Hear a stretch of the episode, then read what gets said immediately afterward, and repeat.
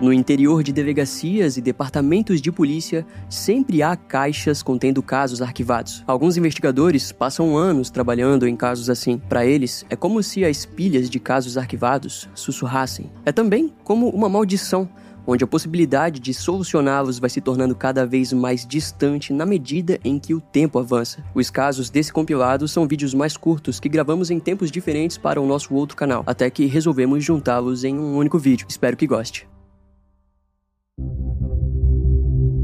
No final da década de 90, o desaparecimento de uma criança faria com que todo o país da Austrália parasse diante das circunstâncias do ocorrido. Eventualmente, o caso se transformaria em uma história de homicídio bizarra, que levaria o acontecido para as manchetes de todo o mundo. E nos anos seguintes, essa história se transformaria em mais um dos mistérios produzidos pela raça humana e seus atos violentos. Era inverno de junho de 1997, quando a australiana e jovem mãe de dois filhos, Belinda Murphy, de 22 anos, estava decidida que aproveitaria a sua noite de folga. Para isso, ela precisaria levar os seus dois filhos, Brianna, de 2 anos, e Jaden, de 1 um ano, para a casa do seu namorado, Greg Domasevics, de 28 anos. Na época já faziam seis meses que Belinda tinha se separado, mas naturalmente ainda estava na fase inicial de sua rotina com Greg. Assim, na manhã de sábado do dia 14 de junho, ela recebeu a visita do seu namorado, que disse que ela poderia confiar nele para cuidar de uma ou duas crianças. Belinda ficou encantada com a disponibilidade do sujeito, principalmente porque Greg já tinha cuidado das crianças por períodos curtos,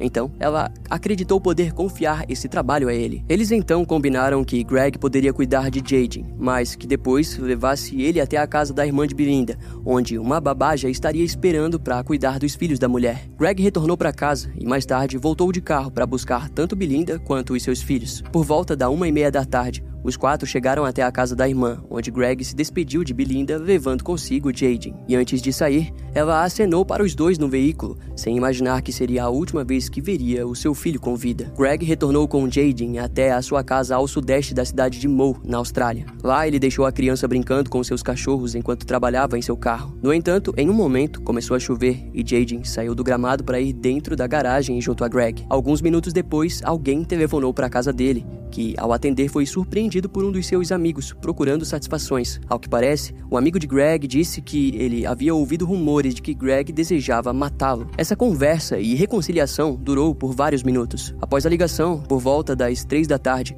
Greg voltou a trabalhar no carro em sua garagem, mas nesse meio tempo, Jaden, que estava brincando com os cachorros, acabou caindo e se sujando. Greg então levou a criança para dentro, onde limpou e deu um lanche a ela. Ele aproveitou a chance e ligou para Belinda, onde contou sobre a ligação do seu amigo, bem como a queda de Jaden. Greg aproveitou para dizer que o garotinho parecia ter cortado o lábio na queda mas que estava bem. Mais tarde, a própria Belinda relataria que conseguia ouvir a voz do seu filho ao fundo da chamada, presumindo assim que ele estava realmente bem. Nas horas seguintes, próximo do anoitecer, Belinda telefonou para a casa do seu namorado, mas ninguém atendeu. Estranhamente, por volta das sete e meia da noite, um dos amigos de Greg passou em frente à sua casa, pois queria pegar um controle de videogame. Contudo, ao se aproximar, viu que o carro de Greg não estava em casa e decidiu que voltaria outra hora. Uma hora depois, a própria Belinda, ao lado de sua irmã e do seu namorado, passariam na frente da casa de Greg e também não viram seu carro. O trio estava indo para uma festa e, por esse motivo, quando chegou, imediatamente tentou conversar com Greg. Porém, seria somente por volta das 11 da noite que ele finalmente atenderia o telefone. Ao atender, Greg informou a Belinda que Jaden havia se queimado no aquecedor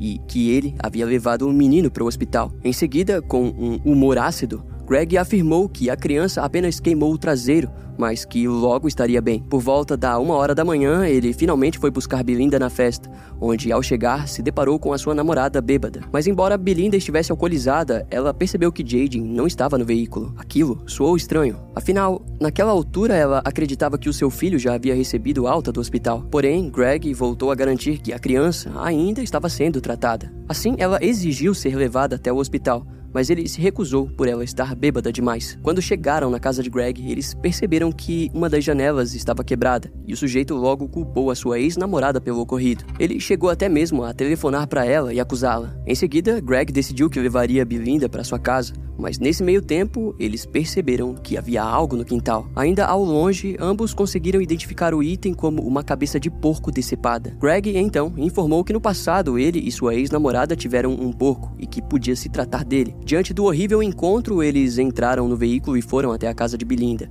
onde ela logo pegou no sono. Quase três horas depois, próximo do amanhecer, Greg acordou a sua namorada e disse que estava mentindo para ela fazia horas. Belinda ficou sem entender, mas logo foi informada que durante todo aquele tempo ele estava encobrindo o desaparecimento de Jaden. De acordo com Greg, ele havia deixado a criança no sofá quando foi buscá-la, mas ao voltarem e se depararem com o cenário caótico, estava nítido para ele que Jaden tinha sido sequestrado. Então, o casal, no departamento de polícia, relatou o desaparecimento. E lá, a polícia notou algo estranho no relato dos acontecimentos de Greg, que logo foi considerado o principal suspeito. Assim, um par de investigadores foram até a residência do suspeito, onde inicialmente não encontraram nenhuma evidência do crime. Com isso, Greg foi posto em uma vigilância 24 horas até que uma investigação oficial fosse estabelecida sobre o desaparecimento de Jaden Lesky. As buscas por Jaden se seguiram por 20 dias a fio, sendo considerada uma das maiores já ocorridas na história da cidade. Além disso, as manchetes ajudaram, elevando caso para todo o estado australiano. Isso gerou muitas testemunhas, dicas e pistas falsas. Durante esse tempo, o comportamento de Greg durante os acontecimentos também fizeram ele ser considerado ainda mais como o principal suspeito. Segundo os investigadores, ele estava tentando encobrir o assassinato da criança. Primeiro, porque o seu paradeiro das 3 horas da manhã até o amanhecer, quando deixou Belinda dormindo em casa, é totalmente desconhecido. Ele poderia, por exemplo, ter descartado o corpo nessas horas. Além disso, foi descoberto que por volta das 4 horas da manhã, Greg foi parado pela polícia, onde foi submetido a um teste do bafômetro. Os investigadores notavelmente falaram que, nesse período, ele já estava bem ciente do suposto sequestro de Jade, mas mesmo assim não compartilhou aos policiais. Contudo, isso eram só suposições, já que não havia um corpo. Pelo menos não até o dia 1 de janeiro de 1998, seis meses depois do desaparecimento, quando algumas pessoas faziam um piquenique na represa Blue Rock, a 18 quilômetros do ponto do desaparecimento, quando o corpo da criança foi encontrado. No local, o corpo foi visto enrolado em um saco de dormir junto a um pé de cabra. Próximo do corpo também foram encontrados itens como uma mamadeira, babador e outro saco de dormir. Durante a autópsia foi visto que o seu braço estava quebrado e enfaixado de maneira descuidada. A causa da morte, no entanto, foi declarada como traumatismo craniano e em seu organismo havia a presença da droga benzexol. Suas roupas foram levadas para um laboratório na procura por DNA, mas os testes se provariam incertos depois que elas teriam sofrido contaminação.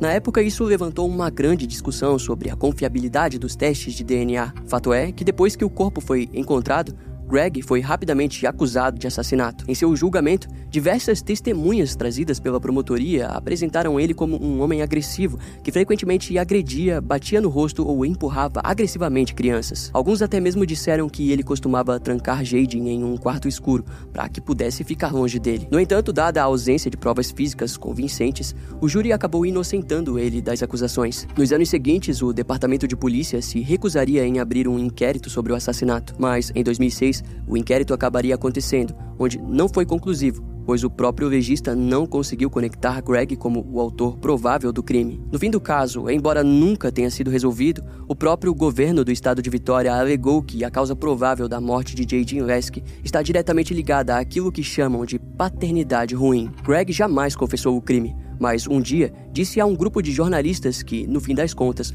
uma criança havia morrido por conta da sua estupidez. O mistério prevalece e o caso possivelmente jamais será esclarecido.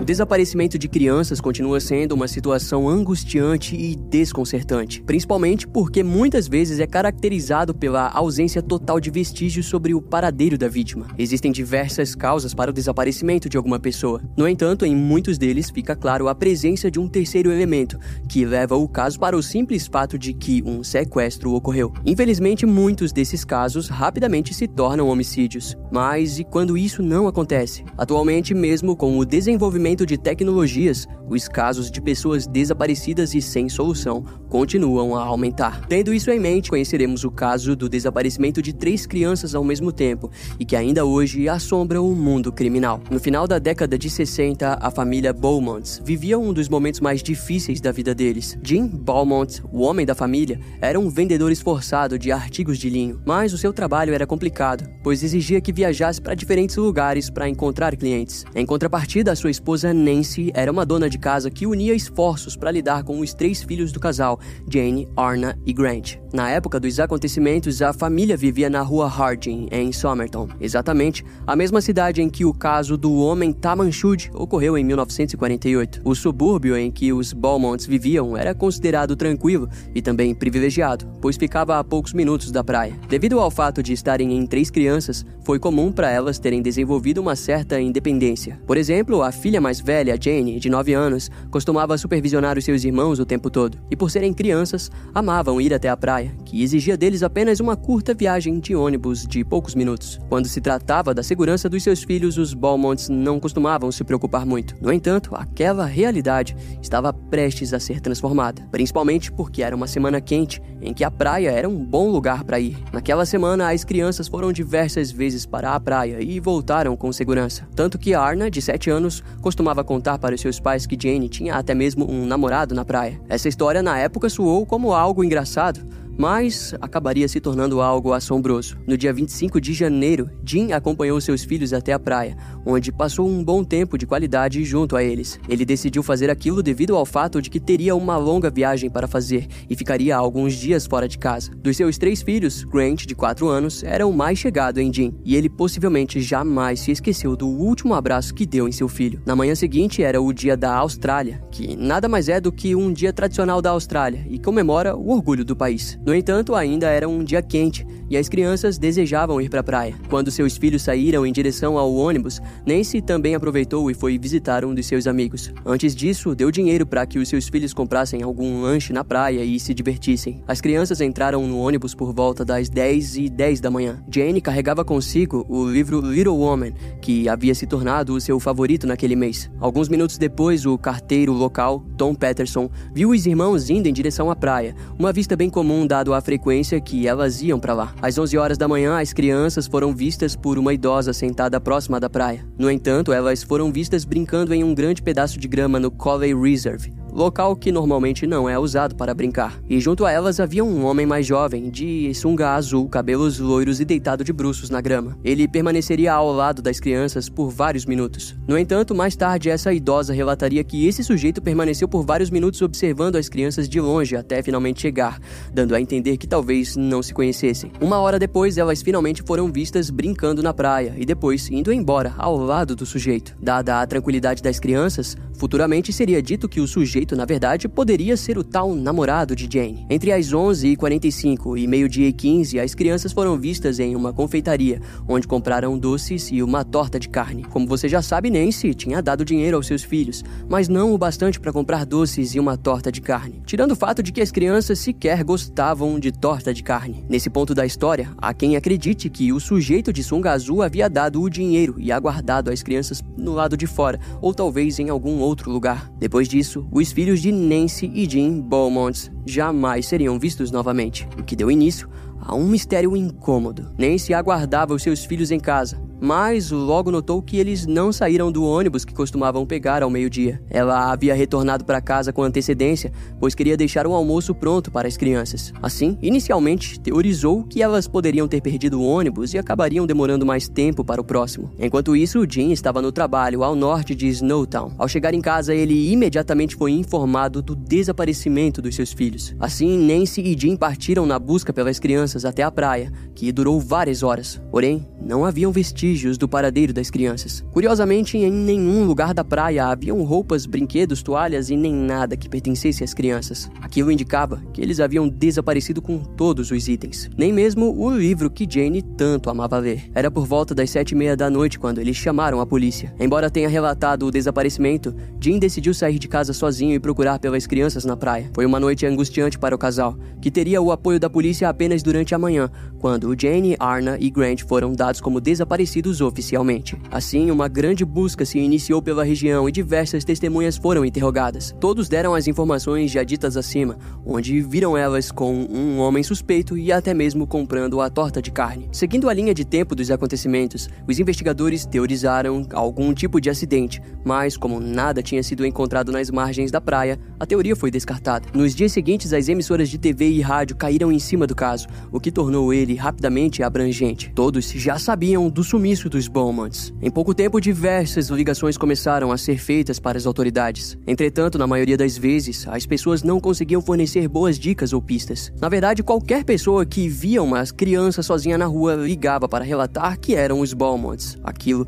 deixou as investigações estressantes e repletas de avistamentos que levavam os investigadores a becos sem saída. As testemunhas que falavam sobre o sujeito de sunga azul garantiram que em algum momento ele ajudou as crianças a se vestirem. Jim e Nancy foram contra aquilo, alegando que Jane era uma criança muito tímida e jamais deixaria alguém ajudá-la a se vestir. Segundo os pais, embora fosse jovem, ela não era ingênua. Outra testemunha disse que quando o sujeito ajudou as crianças a se vestirem, ele fez devagar, como se estivesse tirando o prazer do momento. Dessa forma, a investigação permaneceria estagnada até que algo significativo acontecesse. Duas semanas depois dos desaparecimentos, um jornal da cidade recebeu um telefonema de um sujeito com um sotaque estrangeiro. Enquanto estavam na linha, tentaram transferir a ligação para o chefe do gabinete do jornal, mas sem sucesso. No entanto, a pessoa na linha afirmou que estava com Jane, Arna e Grant. Ele desejava dinheiro em troca das crianças. Porém, o sujeito acabou desligando e a polícia não conseguiu encontrar nada que levasse ao paradeiro do suspeito. Porém, brincadeiras mal intencionadas não são novidades para a polícia. Assim,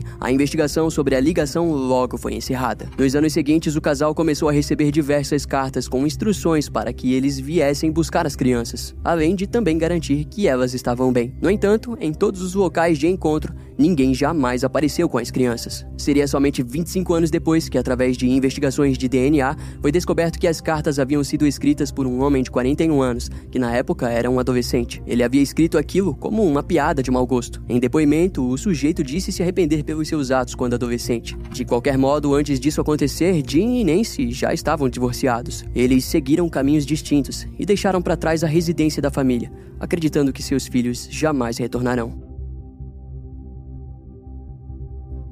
Cada uma dessas mulheres foi morta de maneiras diferentes dentro de um período de quatro anos numa cidade de apenas 75 mil habitantes. Então, teria sido o mesmo assassino? Ou estamos falando de três casos violentos e isolados entre si? A primeira garota desse mistério é Mary Faye Hunter, de 14 anos. Ela era pianista do coro da Igreja Metodista Central e era secretária no Arsenal Militar de Headstone, Estados Unidos. No dia 6 de maio de 1967, quatro dias depois do seu aniversário, ela saiu de casa na cidade de Decatur, no Alabama, para ir ao cabeleireiro. Por volta das 11h30 da manhã, ela voltava quando parou em uma mercearia que ficava a mais ou menos um quilômetro de sua casa. Depois de sair da mercearia, ela deveria fazer um caminho curto até a sua casa, porém jamais foi vista novamente. As buscas duraram dias. Os jornais publicaram artigos com a foto da adolescente na esperança de que alguém surgisse com alguma informação em troca de 2 mil dólares de recompensa. Contudo, Ninguém apareceu. A polícia procurou por Mary em fazendas e casas abandonadas da região,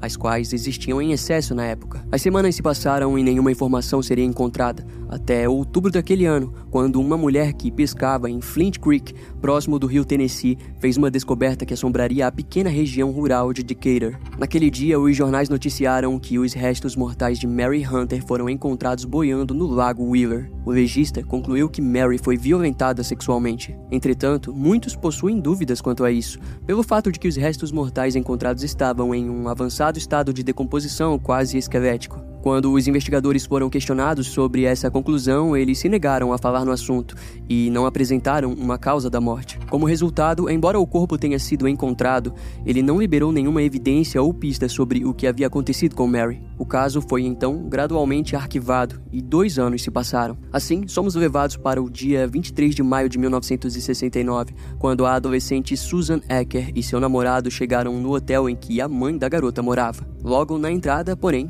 viram algo estranho. Ambos sabiam que normalmente a chave extra do quarto ficava escondida debaixo do tapete de entrada, mas ao se aproximarem perceberam que a chave estava em cima do tapete. Ao entrarem no quarto, a dupla logo se deparou com Juanita Ecker, de 40 anos, morta em uma grande poça de sangue. Mais tarde, as informações da polícia eram de que a mulher havia recebido dois tiros no rosto de uma arma de calibre 22. As primeiras investigações na cena do crime não encontraram nenhum sinal de assalto seguido de morte. Assim, para os investigadores, o crime parecia ser um tanto quanto particular. Além disso, quando a vida de Juanita foi investigada, nada parecia apontar para um provável suspeito. No passado, ela e seu ex-marido, Carl Ecker, um veterano da Marinha dos Estados Unidos, se conheceram durante a estadia do homem para o seu bacharelado na Universidade de Tulane. Ao longo dos anos, o casal teve três filhos, sendo eles William, Cat e Susan. Em 1956, Juanita demonstrou anseio em ingressar na Força Aérea Feminina dos Estados Unidos, que tinha sido criada na metade da década de 40,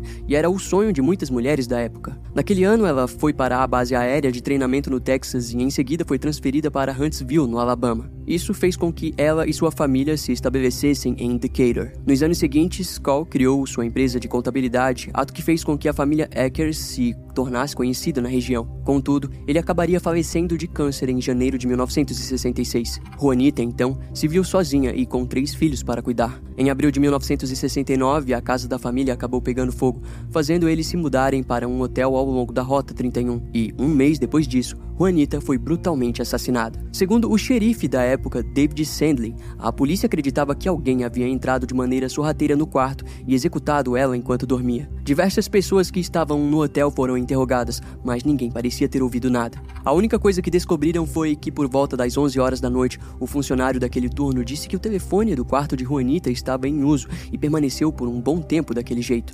Além disso, foi descoberto que um amigo da família veio visitar a mulher às 10 da noite. Assim, o legista e os toxicologistas disseram que Juanita possivelmente havia sido morta por volta das 11 e meia da noite. No entanto, os investigadores permaneceram inquietos em como ela havia sido morta sem ninguém ter ouvido os disparos. No fim das contas, ela foi enterrada no cemitério de Decatur, ao lado do seu marido, Carl, e o caso do seu assassinato permaneceu um mistério, chegando a ser arquivado e esquecido. E é em seguida que surge a terceira vítima da lista. Seu nome era Joyce Sanders. Ela nasceu a 40 quilômetros de Decatur, palco das mortes anteriores. Na manhã da quarta-feira do dia 7 de janeiro de 1970, Joyce, de 20 anos na época, acordou cedo e saiu em direção ao armazém de seus pais, localizado em Cold Springs. Por volta das 10 e meia da manhã, ela saiu com uma caminhonete e com mais de 400 dólares em cheques para serem descontados no banco. Todos os funcionários viram ela chegar e também sair, carregando uma pequena bolsa com o dinheiro que havia descontado. Depois disso, Joyce não retornou para casa e sua ausência foi logo notada.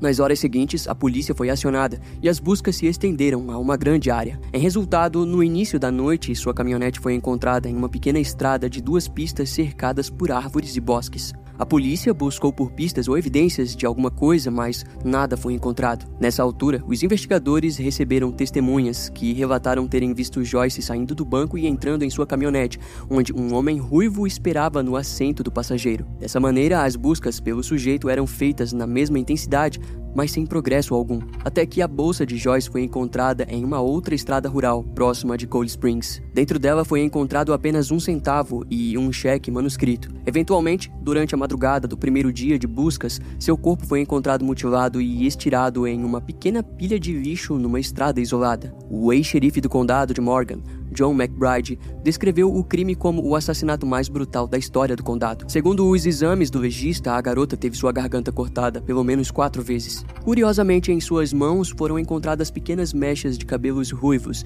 e um pouco de pele foi localizada debaixo das unhas de Joyce. E nos dias seguintes, uma busca incessante foi feita pelo suspeito ruivo, o que levou os investigadores até uma testemunha chamada Stanley Hall. Ele disse aos investigadores que no dia 7 de janeiro havia dado carona para um jovem ruivo ruivo que parecia ter entre 20 ou 30 anos. Stanley compartilhou que o sujeito também parecia ter por volta de 1,80m de altura e pesava uns 70 quilos. A carona havia acontecido não muito longe de onde a caminhonete de Joyce havia sido encontrada. Essa pista era repleta de elementos importantes, mas mesmo assim, nenhum progresso foi feito na caça pelo criminoso. Até que em março de 1970, os jornais relataram que o grande júri do condado de Morgan desejava dar início à acusação de assassinato em primeiro grau a um suspeito suspeito. Ao que parecia, o sujeito foi originalmente detido, mas pagou a fiança e fugiu do estado, até ser recapturado e enviado para a prisão de Huntsville, no Alabama. Além dessas notícias, tudo apontava para o fato de que ele era conhecido pela família. Entretanto, a acusação jamais foi feita,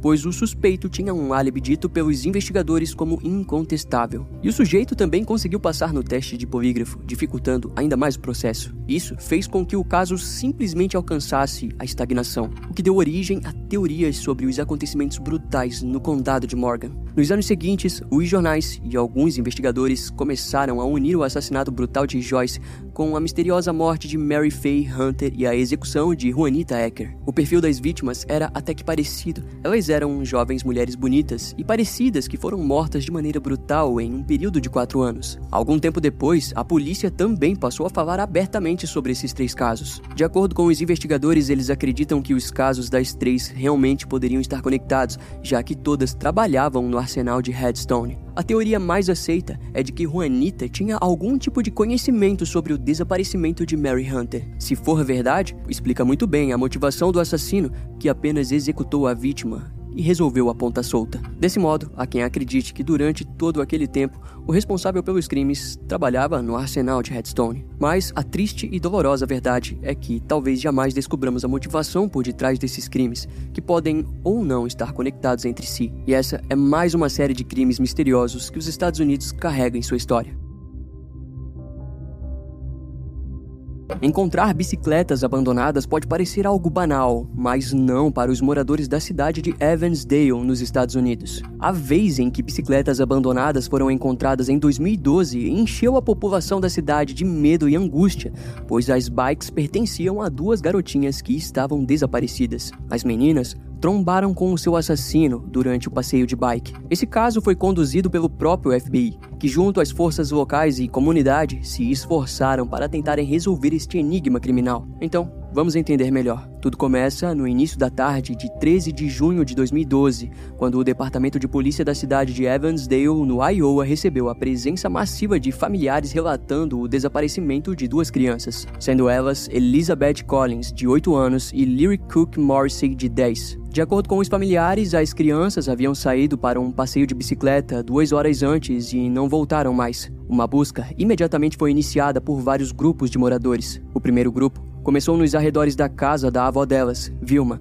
onde tinham sido vistas pela última vez. Em seguida, as buscas se estenderam para os parques. Em menos de uma hora, oficiais do departamento do xerife e bombeiros voluntários também passaram a ajudar nas buscas em trilhas comumente usadas por crianças com bicicletas. Ao fim da tarde, os bombeiros acabaram encontrando as bicicletas de Lyric e Elizabeth em uma trilha ao sudeste do Lago Myers. Além disso, a pequena bolsa que Elizabeth costumava levar consigo também foi encontrada no local. Quando a polícia chegou na região, uma grande busca por pistas foi feita, mas sem sucesso. As jovens simplesmente pareciam ter desaparecido no ar. Nos dias seguintes de buscas, a polícia acabou conseguindo encontrar imagens de uma câmera de segurança da casa de leilões próxima do Lago Myers. Nas imagens, as crianças foram vistas por volta do meio-dia e 11, o horário no qual haviam saído da casa da avó. Assim, passaram a buscar outros estabelecimentos com imagens de segurança, mas não tiveram sorte com aquilo. Os policiais então começaram a utilizar cães farejadores e a interrogar toda uma cidade na busca por pistas. Nesse meio tempo, o FBI foi informado do desaparecimento sinistro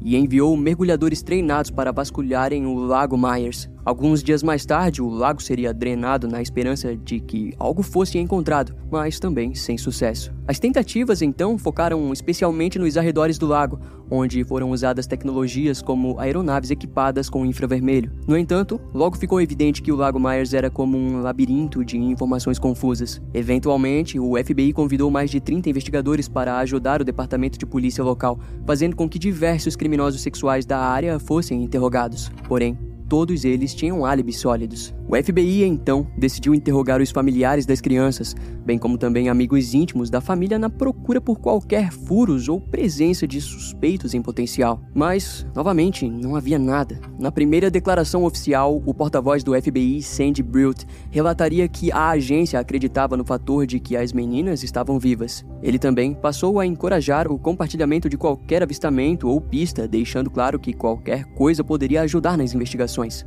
Mas a imprensa e os jornais investigativos logo começaram a criar suas próprias narrativas, trazendo consigo até mesmo um vilão em potencial, o pai de Lyric, Dan Morrissey, de 36 anos. Isso porque ele tinha um histórico de prisões relacionada à fabricação e porte de drogas e também violência doméstica. Porém, ele mesmo veio a público e expressou sua inocência, elevando assim o caso para um momento ainda maior de tensão. E o clima continuou obscuro na cidade por meses, até que na primeira semana de dezembro de 2012, um pequeno grupo de caçadores estava andando em um local de difícil acesso do Parque Sete Pontes, localizado a 32 quilômetros da cidade de Evansdale quando se depararam com dois conjuntos de restos humanos. Em pouco tempo, um grande grupo de policiais isolou a área para recolherem as provas. No dia seguinte, em uma coletiva de imprensa, os restos foram confirmados como pertencentes a Lyric e Elizabeth. Duas cerimônias foram feitas pelos familiares devastados. Uma homenagem também ocorreu no Lago Myers,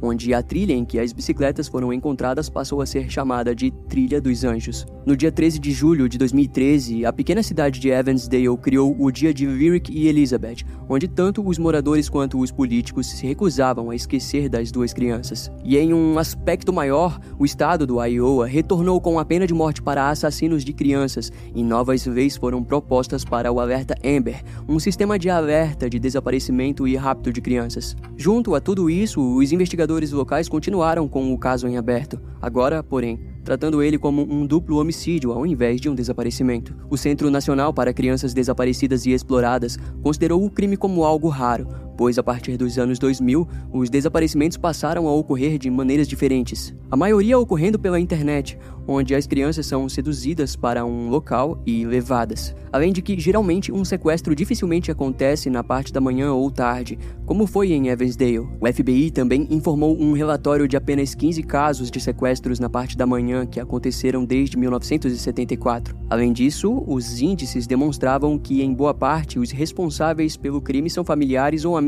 do mesmo círculo social. No entanto, no caso das meninas de Evansdale, por mais que os investigadores e o próprio FBI procurassem procurasse por suspeitos, ninguém foi encontrado, e com o tempo ficou evidente que um ato oportunista e completamente aleatório havia acontecido. O caso foi tão chocante que a polícia se negou a compartilhar informações sobre como as crianças foram mortas ou se coletaram alguma informação importante delas. Mas, quase um ano depois do acontecido e meio ano desde a descoberta dos corpos, em junho de 2013, mais uma pista seria adicionada ao caso. Uma testemunha anônima teria dito que no dia do desaparecimento viu uma SUV grande, branca e de modelo antigo. Mais tarde, o veículo seria descrito como um Chevy Suburban, que posteriormente foi confirmado por mais testemunhas. Além de que, em pleno 2013, o veículo ainda era supostamente visto na região de Evansdale, principalmente próximo do Lago Myers. Essa pista também foi enviada para a mídia, mas não tiveram nenhum êxito em encontrar o dono. Tais informações foram postas no site da polícia de Evansdale, onde existe um perfil criado pela unidade de análise comportamental do FBI. De acordo com a agência, o sequestrador e assassino das garotinhas era possivelmente um morador local que facilmente se misturou com a comunidade de Evansdale. Alguém que sem dúvidas estava familiarizado com a região do Lago Myers e com o Parque de Sete Pontes. O FBI também acredita que o criminoso estava passando por um momento estressante em sua vida e preferiu descontar contar a sua frustração em duas crianças aleatórias. Muito provavelmente o assassino teria acompanhado as investigações ou ajudado nas buscas, e também deve ter tentado em algum momento de sua vida sequestrar outras jovens, mas que não teve sucesso. Um ano depois do assassinato de sua filha, Jim Morrissey foi preso e condenado à prisão pela fabricação de metafetamina em sua casa. No julgamento, o juiz David Strout disse que o contínuo envolvimento de Dan na criação de drogas durante o desaparecimento de sua filha demonstrava a sua incapacidade de ser pai. Ao fim, a sua sentença foi de 90 anos de prisão, dos quais pelo menos 30 passaria preso até a condicional. As notícias de sua prisão levantaram as hipóteses sobre o seu trabalho ilegal como motivo para o sequestro de sua filha, mas o próprio Dan foi contra aquela possibilidade. Segundo ele, não havia ninguém na sua vida para quem devesse dinheiro ou devia qualquer coisa. Nos meses seguintes a isso, a sua ex-esposa e mãe de Lyric, Misty Cook, também recebeu atenção da imprensa depois de ser levada às pressas para o hospital. Ao que parece, ela havia tentado tirar sua própria vida ao misturar sua medicação com álcool. Curiosamente, Misty, desde o desaparecimento e morte de sua filha, tinha sido a mãe mais empenhada na busca por respostas. Ela chegou até mesmo a ir em diversos programas de televisão, mas ao mesmo tempo parecia demonstrar um grande estresse mental e emocional. Mas a luta contra as drogas se tornaria rotineira na vida da mulher. Tanto que em 2014, quase dois anos depois dos assassinatos, ela acabou presa e condenada a 10 anos de prisão por crimes relacionados a drogas. No entanto, devido ao seu histórico, Misty foi liberada após um ano e daquela vez estava pronta para retornar à sua vida como uma nova mulher. E enquanto aquilo tudo acontecia na família Cook, os pais de Elizabeth Collins, Drew e Heather, se mantiveram fortes na superação do luto. Antes dos corpos serem achados, o casal distribuiria diversos panfletos com imagens das garotas, bem como também participariam da coleta de assinaturas para a mudança nas leis do alerta Amber. De acordo com eles, o sistema havia demorado muito para alertar as informações das jovens durante as primeiras horas do desaparecimento. Infelizmente, algum tempo depois, o casal acabou se separando e passaram a ser apenas amigos. No fim das contas, todos os familiares e envolvidos no caso enfrentam um abismo obscuro de ausência de respostas sobre o assassinato de Leary Cook Morrissey e Elizabeth Collins, tal qual continua a ser um mistério para Evansdale e para o mundo até os dias de hoje. O que você faria se visse uma criança de 4 anos correndo desesperada pela rua com amarras em seu corpo? Essa cena sinistra aconteceu na pacata cidade de Thatcher, no Arizona, Estados Unidos. Essa criança estava, na verdade, correndo para pedir ajuda, onde bateu na porta de um vizinho e compartilhou algo terrível. Segundo ela, a sua mãe estava deitada no chão e não respondia aos seus chamados. E quando a polícia chegou no local indicado, encontrou uma cena de homicídio que chocaria a comunidade local para sempre. Primeiro precisamos saber quem é a mãe dessa criança. Se trata de Mary Ann Holmes, que tinha 29 anos quando se mudou com suas duas filhas, Ashley e Sarah, para a cidade de Thatcher, no Arizona. Ela foi atraída pela comunidade conservadora da cidade e dedicou sua vida em seus estudos e no cuidado de suas filhas. As três viviam felizes em uma casa simples, mas tudo se transformaria em uma grande tragédia quando, em julho de 1995, seu corpo mutilado foi encontrado dentro de sua própria casa. De acordo com as investigações, o criminoso possivelmente havia espreitado a residência antes de finalmente entrar pela porta dos fundos.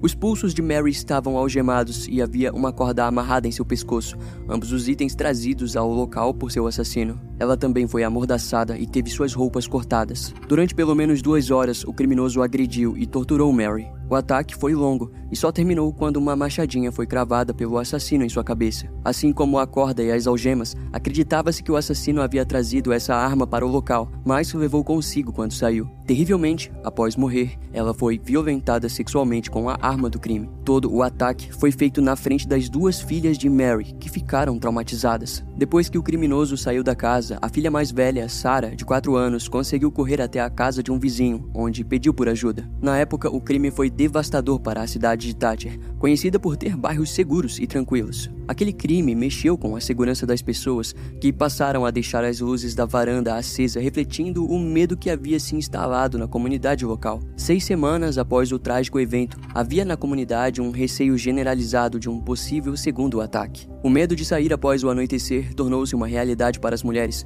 impulsionando o aumento nas vendas de armas, spray de pimenta e até mesmo luzes externas de segurança. E enquanto aquilo acontecia, a investigação do Departamento de Polícia de Thatcher descobria detalhes intrigantes. O assassino entrou pela porta dos fundos da casa e agiu de maneira ritualística. Isso era um fato para os investigadores. A análise da cena do crime sugeriu que o criminoso também observou a residência através de uma janela próxima à cozinha, antes de entrar pela porta dos fundos destrancada. Posteriormente, os passos do assassino indicaram uma retirada em direção ao estacionamento de um colégio próximo da casa de Mary, sugerindo que o veículo utilizado por ele foi estacionado nas proximidades. Os investigadores conseguiram encontrar pequenos vestígios nas poucas poucas evidências trazidas ao local pelo assassino, incluindo as algemas usadas para amarrar os pulsos de Mary e a corda que foi usada para as outras amarrações. Aparentemente, uma impressão digital foi encontrada no par de algemas, junto com um pequeno vestígio de DNA, mas isso só poderia ser usado para a comparação com o DNA de algum suspeito em potencial, algo que certamente demorariam para alcançar. Os investigadores então focaram os seus esforços em interrogar as filhas, mas devido à pouca idade, Ashley, por exemplo, não conseguia se lembrar de nenhum detalhe que pudesse ajudar a encontrar o assassino da mãe. No entanto, em uma das entrevistas posteriores, ela conseguiu descrever o assassino como um homem-leão de tamanho grande. Que indicava que o criminoso poderia ser alto ou forte. Já a filha mais velha, Sarah, descreveu o homem como alto, loiro de cabelos longos e barbudo. Assim, uma busca por suspeitos com aquelas características se iniciou. No início, a polícia seguiu algumas pistas que apontavam para o seu primeiro suspeito, o ex-namorado de Mary, que morava na Flórida na época, chamado John Burse. De acordo com vários relatos, dois dias depois do assassinato, John foi localizado pela polícia na Flórida, onde alegou estar hospedado com um amigo seu. Esse amigo e a esposa dele comprovaram o paradeiro de John nas semanas anteriores e durante o assassinato de Mary. Então, aquilo foi o suficiente para descartá-lo como suspeito. O segundo suspeito era David Black, o filho da dona da propriedade que Mary estava morando. De acordo com os investigadores, antes do crime, Mary informou a David sobre a porta dos fundos quebrada. Ela até mesmo pagou cerca de 200 dólares para que ele consertasse, o que não foi feito antes do assassinato. Essa informação colocou ele como uma pessoa de interesse principal para a polícia, principalmente porque ele tinha as características físicas semelhantes às descritas pela filha, Sarah, sendo ele alto com cabelos loiros e barba grossa. Notavelmente, as características vistas por Sarah fortaleciam o depoimento de sua irmã mais nova, que disse que o criminoso parecia um leão, possivelmente devido a essas características físicas como cabelos longos e barba loira. Contudo, David era um homem problemático e instável mentalmente, que vivia com seus pais e nada conectava ele ao dia do assassinato. E ele só voltaria a chamar atenção quando, anos depois, após o crime, se mudou para a casa onde Marianne foi morta, alegando se sentir mais próximo da vítima. Essa escolha suspeita levantou preocupações entre os investigadores, apesar da possibilidade de David ser simplesmente um homem excêntrico e com um atraso mental. Assim, a lista de suspeitos permaneceu vazia por um tempo, até que um novo nome tomaria a atenção dos investigadores. O nome do terceiro suspeito da lista e que ainda hoje é considerado como o mais provável é Philip Duane Turley. Na época do crime, ele atuava como guarda penitenciário e costumava alegar estar namorando com Mary, quando, na verdade, ela negava ele. Conhecidos do homem descreveram Philip como um homem obsessivo e a ex-namorada do suspeito disse que ele tinha sido diagnosticado como bipolar. Além disso, alegou que Philip possuía interesses estranhos em práticas sexuais violentas. No entanto, quando interrogado, ele se apresentou cooperativo e nenhuma evidência física foi encontrada que conectasse diretamente ao assassinato. Os investigadores ficaram frustrados pela falta de evidências além das circunstâncias. Porém, ele voltaria a chamar atenção quando em 2016 foi preso acusado de esfaquear duas pessoas. Segundo as fontes, Philip, com seus 50 e poucos anos, morava em uma área de aluguel de trailers em Thatcher, quando um casal de vizinhos descobriu do seu envolvimento como suspeito no caso de Mary. Eles então passaram a provocá-lo, ato que deixou o homem furioso. Assim, Philip e sua namorada Alicia Nadine Gomes foram até o trailer e esfaquearam o casal. Por sorte, as vítimas sobreviveram e chamaram a polícia. Alicia foi condenada a 13 anos de prisão. Já a pena de Philip foi a prisão perpétua com chance de condicional em 2028. Na prisão, ele voltou a ser questionado sobre o assassinato de Marianne Holmes